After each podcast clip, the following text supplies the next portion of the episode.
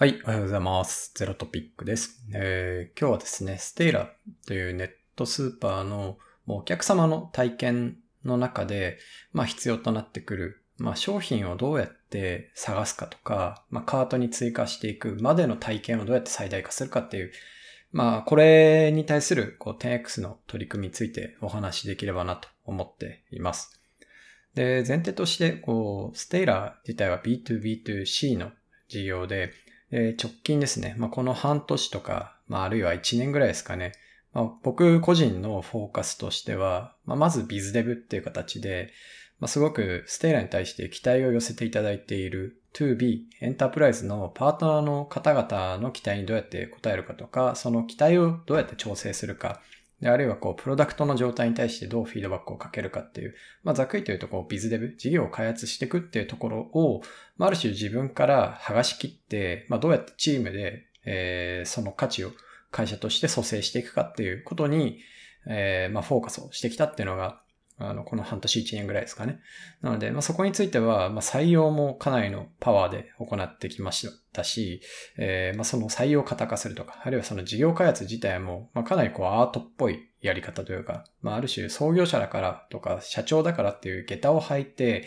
まあ、やっているようなことも含めて、まあ、それをチームでどうやってカバーしていくかっていうことをかなり型化していくってことに、まあ、集中してやってきたかなと思っています。がゆえに、まあ、この半年ぐらいは特にすごいデリゲートが進んできてですね、あの、ビズデブっていう機能自体は、まあ、かなり、その、まあ、そこにおける自分の役割っていうものは、まあ、多くを、えーっと、チームにパスすることができてきたかなと思っています。で、えーじゃあその次に、まあ、どういうところに、こう、フォーカスをしてるかっていうと、グロースサクセスっていうチームの立ち上げ、まあ、ここを、えーっと、今年ですね、新たに、えチームに加わってくれたメンバーと一緒に、えー考えていくってことをやっています。で、この今、グロースサクセスチームにかかってくる負担とか、まあ、あとはその、社内外からの期待、あるいは彼らがやっていく事業機会自体が、まあ、今度は溢れ返っているっていう状態になっていて、ただその中でもすごく一個面白い取り組み、特にカスタマー、お客様向けの取り組み、えーっていうのが、まあ、今すごくホットな状態なので、それについてご紹介できればなと思ってますと。で、まあ、ネットスーパーっていう、えー、なんですかね、かなり特殊な EC の中で、お客様の体験に必要なことって何かなっていうのを考えていくときに、もう絶対に避けて通れないのが、かなり所与の前提が普通の一般的な EC と大きく違うっていう点なんですよね。じゃあどういう点が異なるかっていうと、まず一つ目は、あの、取り扱いしている商品の点数が極めて多いっていうことですね。まあ何万っていう SKU があると。で、さらに、この SKU のうち何割かは毎日のように変わるっていう、なんかそれが、えー一つ大きな特徴かなと思っています。で、2点目がお客様がこう商品をまあ買っていくときに、その一つの商品に対して一つの目的を持つっていうのが、まあ基本的に例えばアパレルとか家電とか、なんかそういう EC でよく買うもので言うと、まあ結構大きく、えーまあ大通りのパターンかなっていうふうに思ってます。他方でネットスーパー、特に生鮮食品を含む食品系の場合は、この一つのアイテムが一つのパーパスを満たすってことはほとんどないんですよね。例えば何ですかね、こう味の素みたいな調味料を買うときに、この味の素イコール、なんか、それだけでこのなんか目的を満たせるってことはあまりなくて、やっぱりその味の素わかんないですけど、うどんに入れたりとか、あの、炒め物に入れたりとか、なんかそういう使い勝手の良さ、まあ、複数のパーパスに対してお買い上げされるみたいなことが多いかなと思ってます。あとは生鮮食品で見ても、キャベツを1個買って、まこれをキャベツを塩で食べたり、醤油で食べたりっていう、その生のキャベツに調味料だけ変えて食べるっていうケースもあれば、えーそうではなくて、やっぱキャベツと玉ねぎと人参を組み合わせて何かを作るとか、キャベツと魚、キャベツとお肉とか、複数のアイテムでその一つのパーパスを満たしていくっていう、なんかそういう性質がもう当たり前なんですよね。っていうのが、まあ、かなりそのアイテム軸で見たときに全然違うことかなと思っています。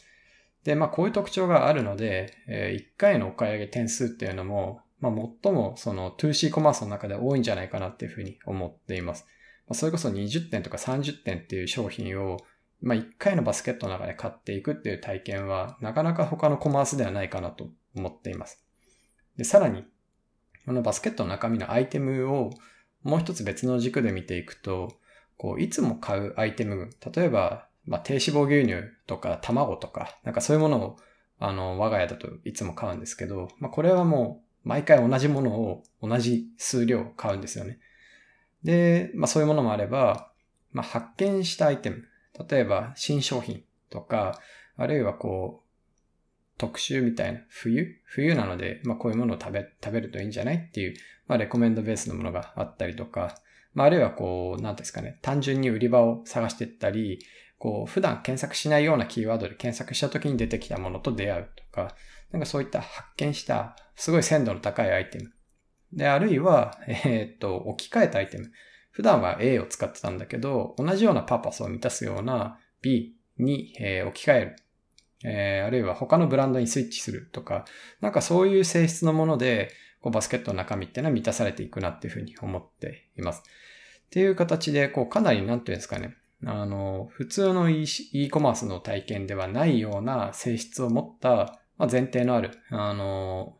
なんていうんですかね、こう、購買体験だなっていうふうに思っています。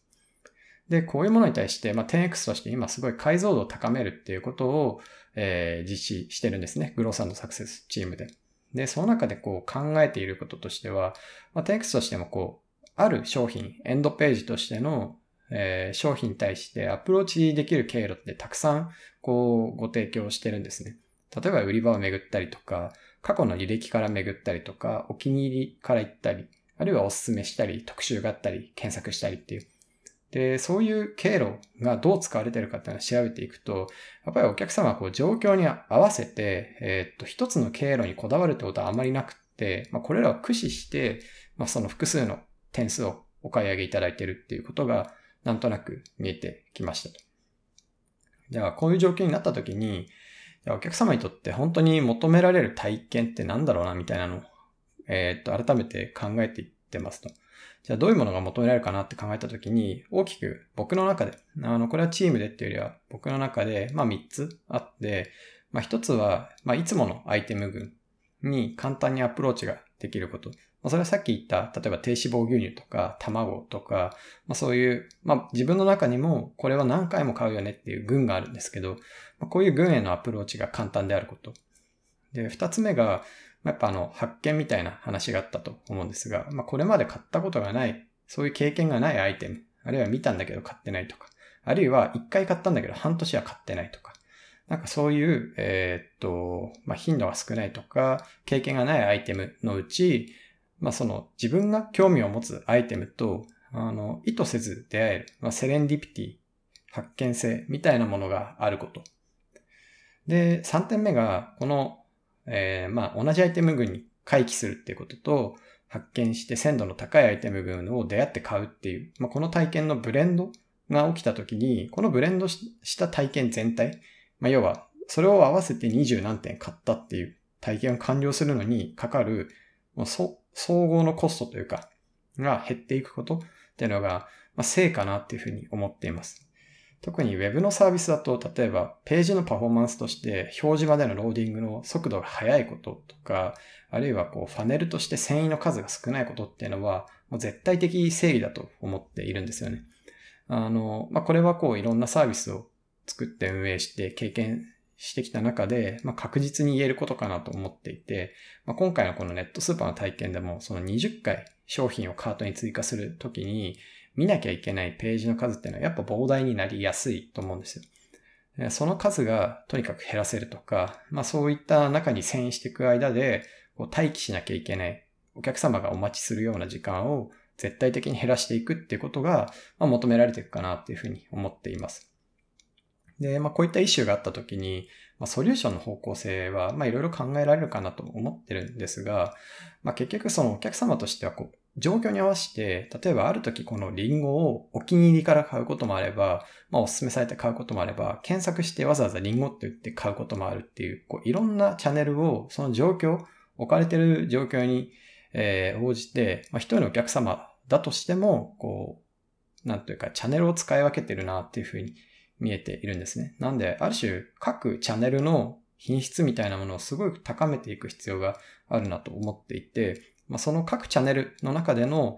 なんというか、この回帰とか発見とかトータルのコストを下げるっていうことに対してアラインした取り組みっていうことを、ま、していく必要があるなっていうふうに今のところ考えています。でその中でもやっぱり大きなものっていうと、まあ、一つは売り場。まあ、売り場にどういう商品をどういう順序で並べるかっていうこと。で、もう一つは、まあ、検索ですよね。あの、探すっていう体験はやっぱりかなり大取りなので、まあ、どう探しやすくするか。まあ、あとは探す体験の中での発見みたいなものあると思っていて、まあ、そういった体験をどうやってバンドルしていくか。で、そして三つ目が推薦。例えば、あの、まあ、カートの手前で、まあ、よくお店に行くとレジ横にガムが置いてたりすると思うんですけど、まあ、あいった最後の推薦をさせていただいたりとか、まあ、そうではなくてアイテムベースで推薦をしていくとか、なんかこういろんな方法が考えられるなと思っています。まあ、大きくこの売り場、検索推薦っていう、まあ、3つの大通りをどう構築していくかっていうのがソリューションの方向性。でかつこれらの体験が1個だけでも、こう、なんていうか滑落してると、あの、お客様としてはやっぱりこう、えー、トータルのコストは、なんていうんですかね、上がっちゃうかなっていうふうに考えているので、まあ、いかにこう全体の底力を上げていくかっていうのがすごい重要だなと思っています。で、これに対してステーラーの今の状態はどういう状態かっていうと、まあ、正直言うとほとんどこのソリューションについてまだ全然手がついてないなっていうふうに思っています。特にまずこう推薦っていうものについては、まあ、UI も含めてほとんど一切ないんですよね。まだ全然手がつけられてないです。あの、例えばこう Amazon とかでよく見る、このアイテムを買った人はこのアイテムを買ってますよみたいな、本当簡易な強調フィルタリングみたいなこととか、あとはユーザーベースというか、こうパーパスが似てるお客様を集めたときに、まあこういうお客様が買ってるものはこれですよって推薦するとか、なんかそういったことを、えっ、ー、と、実験するような、えー、場所も、まあ UI も、まだアルゴリズムも全然ないかなと。えー、っていうのが、まあ白状するとそんな状態ですと。ただ、まああの、なんでまあそういう状態かっていうと、まあある種その、そういう状態に至る前の段階ってところにかなりフォーカスをして、まあ事業を作ってきてる部分があるんですね。例えば、こういうのって当然ですけど、在庫がしっかり並んでないと価値を出せなかったりとか、まあ、買ったものが当たり前ですけど届かなかったら価値が出せないのであって、まあ、そういったこう、お客様に土台となる体験をまず提供するっていうところに会社としてすごく整備するためのリソースを割いています。なんか、それだけでもこうネットスーパー後半にわたるんで、すごい大変っちゃ大変なんですよね。なので、まあ、こういうフェーズを少しずつ今抜けようとしつつあって、まあ、その出口の先にやっぱりお客様の体験をさらに高めていくっていうことはマストだなと思っています。なので、こう、早々にそういった準備というか、ある種解像度を高めるって行為を、まあ、今、並行して進めてるような段階です。で、まずこう、第一段階としてはやっぱりこう、実験できる場所。を作っていこうっていうのが、こう、我々の今のコンセンサスになっていて、まあ、例えばこう、何らかの推薦のアルゴリズムを作って実験するっていうのには場所がないとダメで、あるいはそのお客様に一定のボリュームを、確保しなきゃダメっていうところがあったりします。まあ、データを集めるために。というので、まあ、大胆にチャレンジして事実を集めて、えー、次どうしようかって考えられるような、えー、場所を作っていくっていうのがネクストステップになりそうだなっていうのが、まあ、今今のところです。で、こう、まあ、こういった話も含めて、こう、グロースサクセスチームっていうのは、まあ、いわゆるその事業の価値自体をどうやって最大化していくかってことを考えていて、まあ、今のところこう、あの、外部でね、ヒカルさんっていう方にも入っていただいて、まあ、イシューを大体大きく8つのくくりで S8 っていうふうに整理をしています。で、その中の一つがやっぱりこのお客様体験としての推薦とか検索っていうところだなっていうのを話し合っていて、まあ今、本当これから取り組んでいくぞっていうところで、まあ調査をしたりしながら、チームのビルドアップ含めて進めてるところです。というのもあって、最後にこうお知らせではあるんですが、あの、ぜひこのチームの、えっ、と、強化を、あの、積極的に進めていきたいなと思っていて、まあ今今3名ぐらいのチームなんですけど、まあ来年にはこれ4倍ぐらいのサイズ感にしていきたいなっていうふうに思っています。ということで、あの、ぜひ、あの、ここの JD、ジョブディスクリプションですね、あの、公開しているので、あの、これを概要欄に貼っておくので、もしこれを聞いてご関心がある方は、ぜひご応募、ご検討いただけると嬉しいなと思います。ただまあちょっと応募までっていうのはちょっといきなりハードルが高いよっていう方もたくさんいらっしゃると思うので、あの、僕や、あと、グローサンドサクセスチームのマネージャーのマッツンさんとか、あとは、まあ、ここにこう明るいプロダクトマネージャーの浦さんとか、まあ、あるいはヒカルさんだったり、なんかこの 10X に関連しているメンバーにもしこう、つながりがあるようであれば、ぜひこういうメンバーに対して DM いただいて、実際どうなのとか話を聞いてみていただけると嬉しいなと思ってます。なんか僕らも会社としてこう、カジュアルな面談っていうのはすごくたくさんやらせていただいていて、まあ社としても推奨しているので、あの、ぜひね、お気軽にお声掛けいただけると嬉しいなと思っています。で、直近は、あの、まだ予定がないんですけど、まあ、こういったものをまとめてお話しする、えっ、と、オープンオフィスみたいなものも、あの、継続的に実施できればなと思っているので、まあ、そういったものもオープンしたら、ぜひ、あの、声掛けしたいなと思っています。ということで、えー、今日はですね、グローサーのサクセスチームで取り組んでいる検索とか推薦とか、まあ、お客様がどうやって商品と出会ってカートに入れていくかっていう、その前工程に当たるような体験の取り組みをお話ししました。感想などあれば、ぜひ Twitter 等でつぶやいていただけると嬉しいです。それでは。